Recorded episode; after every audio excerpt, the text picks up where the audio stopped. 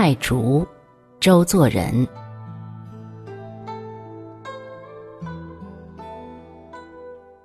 我对于植物的竹有一种偏爱，因此对于竹器有特别的爱好。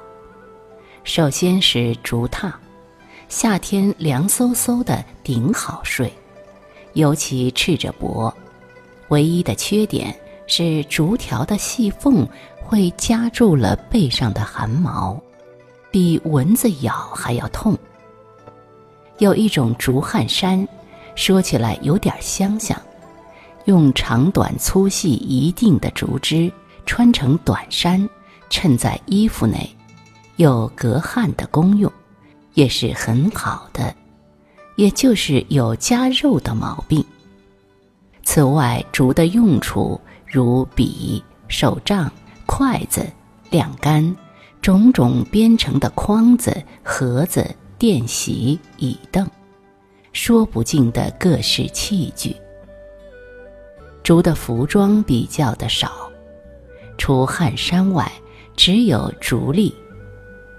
我又从竹工专家的张福庆那里看见过竹履，这是他个人的发明，用半截毛竹钉在鞋底上，在下雨天穿了，同钉鞋一样走路。不见有第二个人穿过，但他的崭新的创意，这里总值得加以记录的。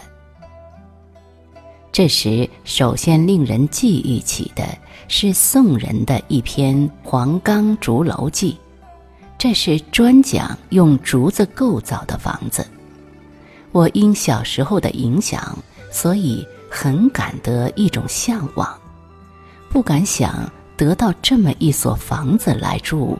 对于多竹的地方，总是觉得很可爱好的。用竹来建筑，竹劈开一半，用作水溜，大概是顶好的。此外，多少有些缺点，这便是竹的特点，它爱裂开。有很好的竹子本可以做柱，因此就有了问题了。细的竹竿晒晾衣服，又总有裂缝。除非是长久泡在水里的水竹管，这才不会得开裂。假如有了一间好好的竹房，却到处都是裂缝，也是十分扫兴的事。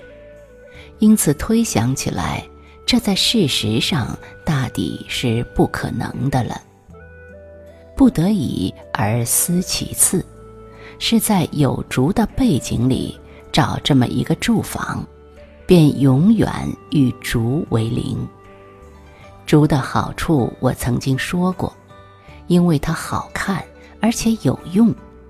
树木好看的，特别是我主观的选定的，也并不少，有如杨柳、梧桐、棕桐等皆是，只是用处较差。